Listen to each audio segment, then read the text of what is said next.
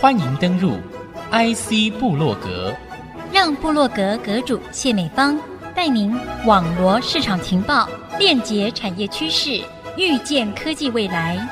请登入 IC 部落格。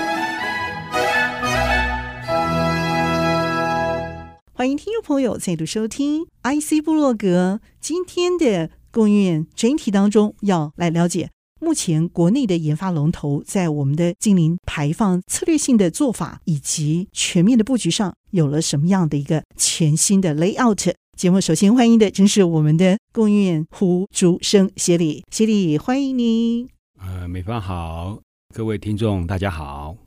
一开始就来分享这件事情为什么是这么样的一个重要性。以至于你们铺陈出来的一个完整性的一个做法，跟一个严谨的布局是这么的有必要，跟我们的全民的这个发展，甚至全世界的这些产业的脉动，都可能紧紧的相连在一起。国发会是在去年的三月宣布台湾二零五零的净零排放路径跟策略嘛，这其中当然工研院是在里面贡献了相当多的 knowledge，该怎么去。制定这样的一件事情，所以这个到现在呢，其实差不多才一年了，差不多才一年。对呀、啊，差不多才一年，这是政府公布的路径。所以刚起步走，对不对？我们以整个台湾来看的话，因为里面牵涉到非常多领域，有十二个战略嘛，哦，包含节能啦，包含创能等等，就有十二个战略嘛，是 cover 非常多的制造业啊、服务业等等的。你可以想象，我们整个全球定大概二零五零 average 就二零五零，有的到二零六零了哈，零碳了哈。所以代表这个是一个几十年的事情，这不是一个一两年的事情，它应该是一个持续几十年的一个工作，而不是只有一两年。说啊，我们做两年就结束了，就可以做了。我觉得是差非常非常远。OK，我举个例子，去年的时候嘛，大部分还在 COVID 这个影响下嘛，对，COVID 影响下，照讲地球人类的活动是降下来嘛。嗯，所以我记得有有一些卫星照片说，哎，其实是真的。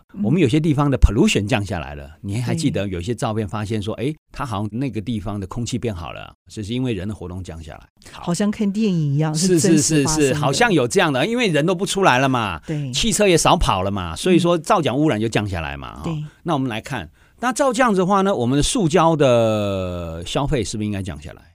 照理说应该是，是对对，结果不是。去年二零二二年，全球的塑胶成长了两 percent，哇！所以说，就我我觉得这这些事情，就是让你觉得说，其实你还有很多工作要做啊。是，even 连人类活动降下来，你的塑胶也没有被降下来。这也是我们人类的另外一个警讯。因为真正的影响哈，你知道是很多事情是你很难去预测。你知道真正发生了，真正去做了，你就会发现说，OK，它会有什么样的影响？好的在哪里？举个例子哈，像国际上的 effort 其实非常的多，像 RE 一百就是 Join RE 一百的公司就已经宣示了嘛，越来会越多这样的一个活动出现。它其实它到 the end 最后还是地球每一个公民的认知。举个例子，以后对于这些在生产制造的过程对地球造成太多破坏的公司，照讲我们不应该买它的产品了。那这个事情就是要各个大家慢慢慢慢去 educate 我们的下一代嘛。对。那你一旦这样做以后呢，我相信对那些公司来讲，它是不得不改变的。嗯。它不能把他的商业利益放在前面了。那这个东西就是一个最大的一个方向，由消费来引导所有的产业必须走净零永续。是。那我们工研院呢，就是在尽我们的本分而已。但是你说要整个台湾的事情，我相信有努力嘛。我们现在对于这个近零永续的这个议题呢，我们的做法就是去连接工协会，因为那个工协会是我们国家在产业上一个非常重要的力量。那举个例子，我们最近呢就跟 SEMI 台湾全球的 SEMI 现在已经成立所谓的 Climate Consortium 气候联盟了，也就是 SEMI 对它不只是晶圆厂，包含所有的供应链，包含材料的啦、设备，未来这一个供应链怎么样去面对近零永续这件事情，所以这里面有非常多的事情要做。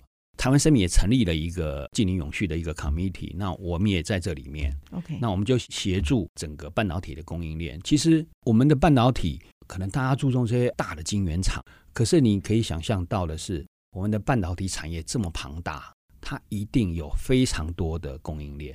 那有的供应链有上市上柜，有的供应链根本就没有。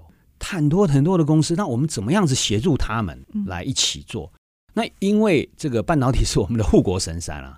所以呢，他也应该要带头来倡议净零永续这件事情嘛，而且他是最有资源来做这件事情的，我认为。所以呢，我们可能从半导体来看，那其他像是我们电路板协会 TPCA，他们也宣布了整个电路板碳排的这个路径嘛。那那个他的那个白皮书也是我们工研院协助他来做的，是啊。未来我相信还有很多的工协会啊会来跟工研院来讨论这个领域怎么有一个白皮书或是一个策略。嗯，我相信这样子做的话呢，这个就是很务实。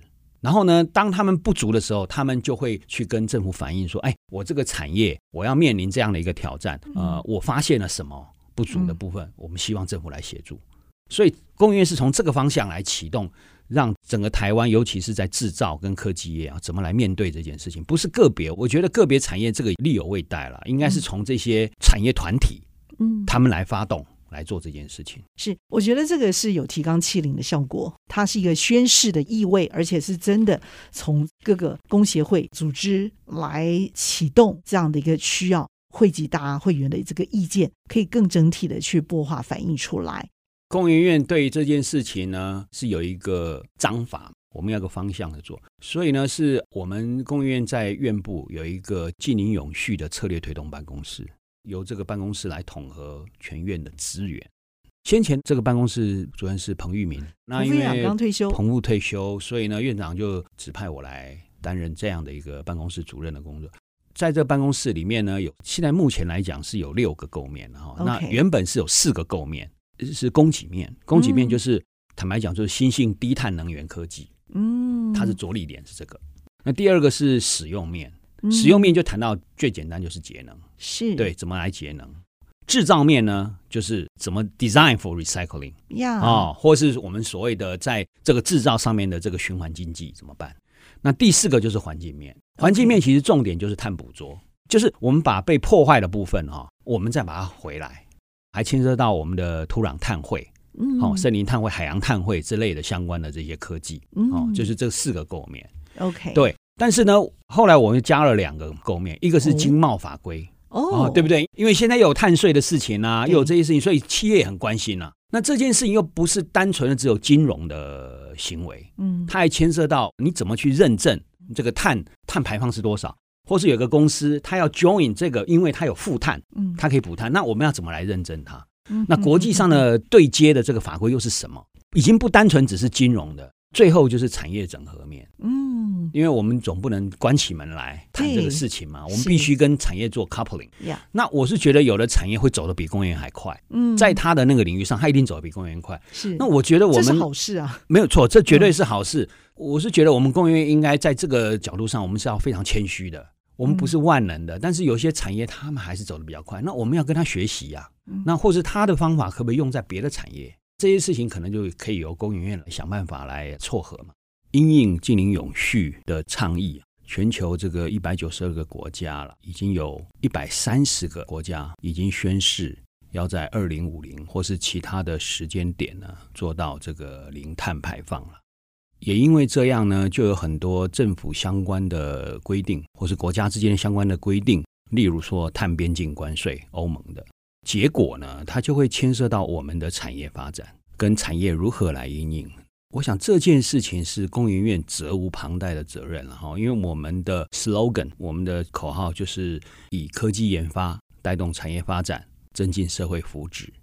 那产业要发展，面临这个近零永续的这个需求的话，它一定在科技，不管是研发了，还是相关的这个发展上面，一定是有一些新的想法或者新的布局啊，一定要进去的。所以说这件事情就导致工研院在各个领域上面呢，都觉得需要对近零永续这个议题有一个新的检视。要有一些方向或是一些发展，要比我们现在产业还要更快了哈。因为这个全球因应净零永续呢，其实他们的这个整个产业的发展是也是非常快速的。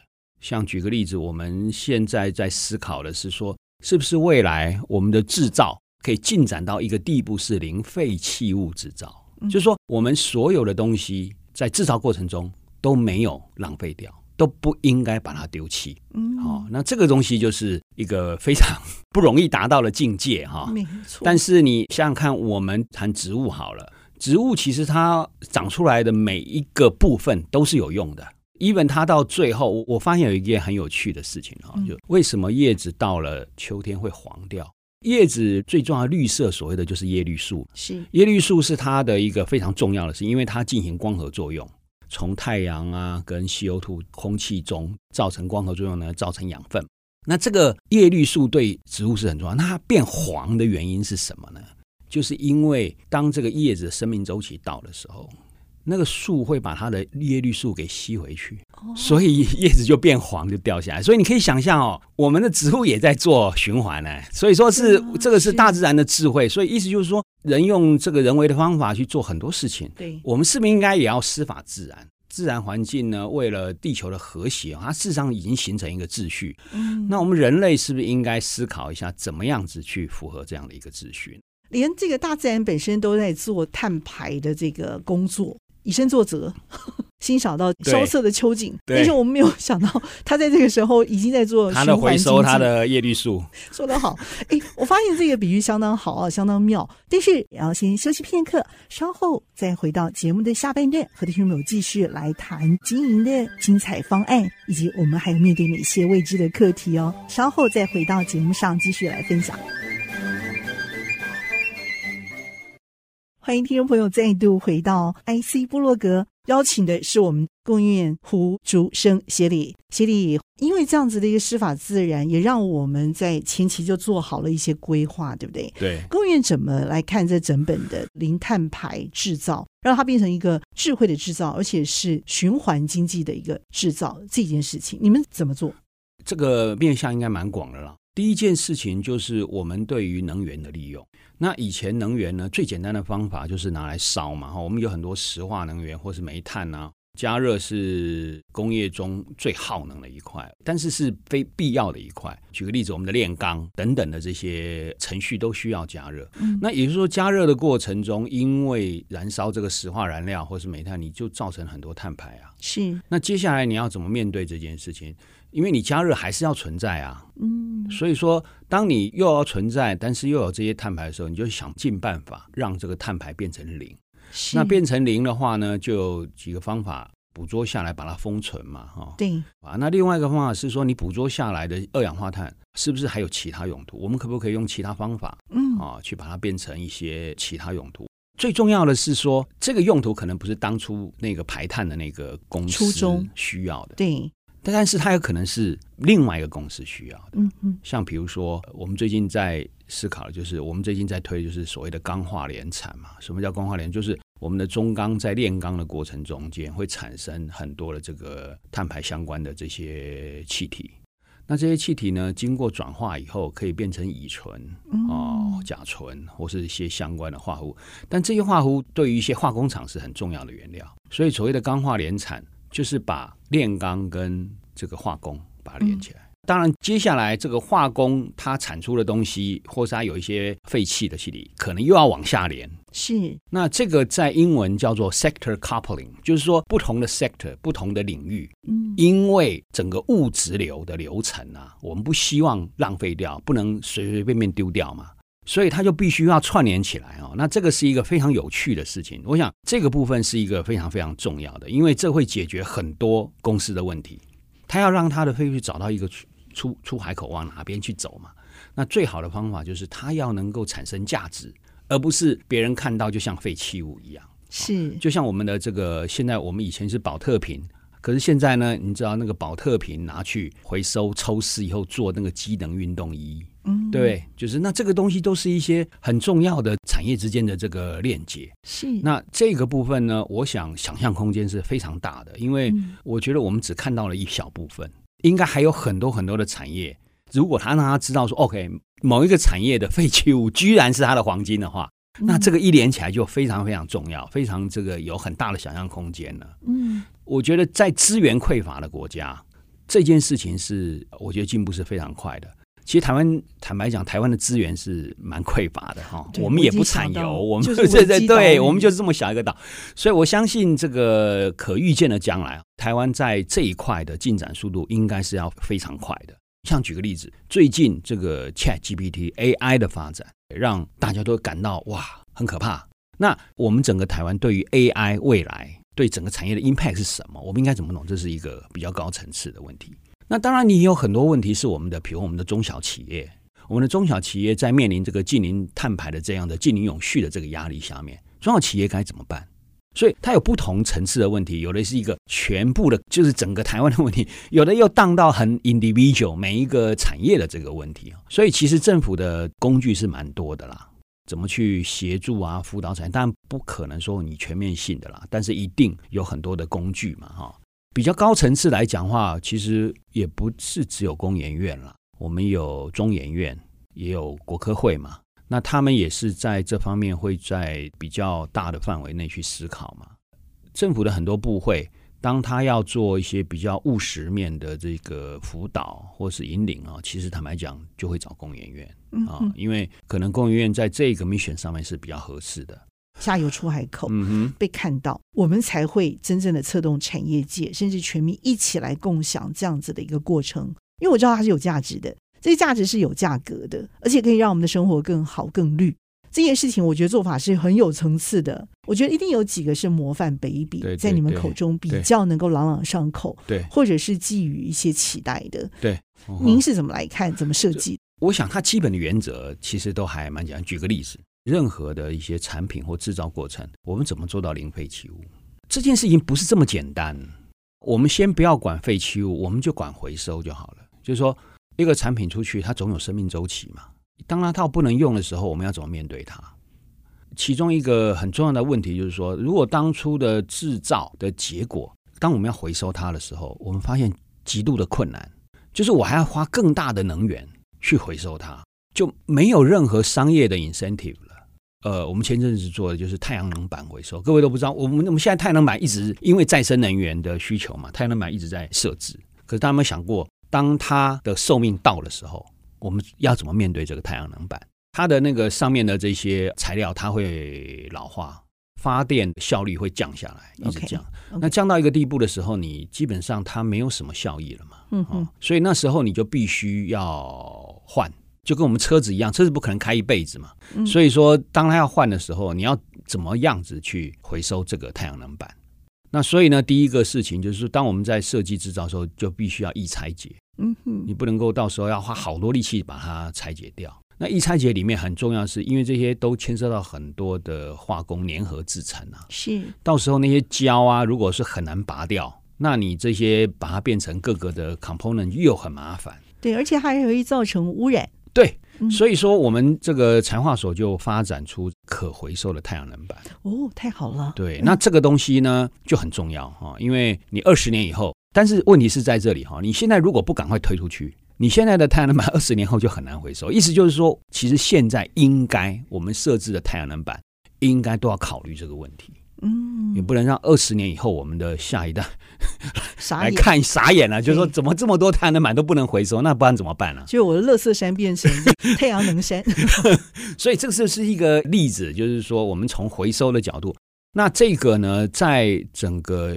学理上叫做 design for recycling，就是你为了回收去做的设计是。这个是等于在设计上面就要做改变，对这样的一个想法出来的时候，也会改变我们原来传统的设计方法，投入更多的资源在上游的设计部分的时候，让我们回收的时候，这些经济价值就可以提高经济价值，但是它降低的是那些环保的成本，对不对？没错，绝对是降低环保成本。而且本来太阳能这些再生能源产品就是要提高绿金的这样的一个效益的。所以让这样的一个平衡能够达到最好的一个效益，这个是我们台湾民众之福嘛？啊，是是，Design for Recycling，理想很好，但是它毕竟跟现有的太阳能不一样啊。对，对业者来讲的话呢，他用既有的规格设置，它就可以发电了。他有什么 incentive 一定要换成我们这种可回收的太阳能板？除非他有社会责任，他心里面对未来的这个地球的责任是有个。你了解我的意思吗？知道。对呀。所以呢，怎么去推动这件事情，其实是一个困难的事情。当然，最重要是假设我们做出来的太阳能，因为这样的，我们做出来太阳能板比较便宜，嗯、哦，那市场有竞争力，好，那就可以。可是往往不是这样啊，对不对？因为你为了要做 recycling，你可能要增加一点成本嘛。嗯嗯。但是问题是，这个成本我们该不该去负担呢？所以这又回到一件事情，就是说，如果你没有办法用道德来劝说这些这个施作的人或是制造的人的话，那你要怎么办？所以呢，这件事情就牵涉到，像举个例子，碳边境关税就是这样。就算今天欧盟出来讲说，哎，大家都要那那你的钢铁，但是你你如果没有 impose 关税这件事情，你觉得这些商人会理他们吗？应该不会吧。所以说这个事情就是牵涉到一件事情，就是说我们的科技跟产品发展哈，我们是不是应该给限制？嗯，而且这个限制是应该是各国共识的一些限制，是一个很重要的黄金定律。因为我们必须要对这个上游啊做社会责任的贡献，因此我们有后来有 ESG 这样的一个发展，就可以看得出来我们要扮演的社会的责任究竟是什么。那这是一个新的观念，但是对所有的传统的台湾中小企业厂商来说，这毕竟是不容易的。可是像欧盟这一道紧箍咒一经过颁布之后，台湾的厂商，他必须要及时来做因应。我们有很多的供应链是比较大的厂商，带一大堆这个中小企业的这个厂商做供应链嘛。嗯，所以这些大厂可以先站出来，嗯，他怎么来协助他的供应链？因为这个也是跟他相关的。我们这个碳排的有所谓的三个范畴嘛，嗯，范畴一、范畴二、范畴三嘛。嗯，的范畴三就是供应链了。对，所以他必须对他供应链也要负责嘛。大公司比较有大量的资源呢，他就可以来协助嘛。我觉得这样子下去以后呢，这个力量才会出来了。应该是由这些龙头企业、大公司来带它的供应链。是。那其实国际上的公司已经开始了嘛。比如说 Apple 宣誓它什么时候要进零碳，对不对？Google 什么宣誓？其实它宣誓不是给大家看，它宣誓是给它的供应链讲的。就你供应链以外要配合。那我相信在这个过程中间。如果是一个优质的供应商，他绝对要帮忙他。嗯、这个是目前整个的策略跟趋势。是，今天在节目当中和听众朋友精辟分享的，正是我们的供应链经理永续策略推动办公室主任，也是我们的协理胡竹生胡协理精辟的解析。我是谢美芳，和大家 say goodbye，拜拜。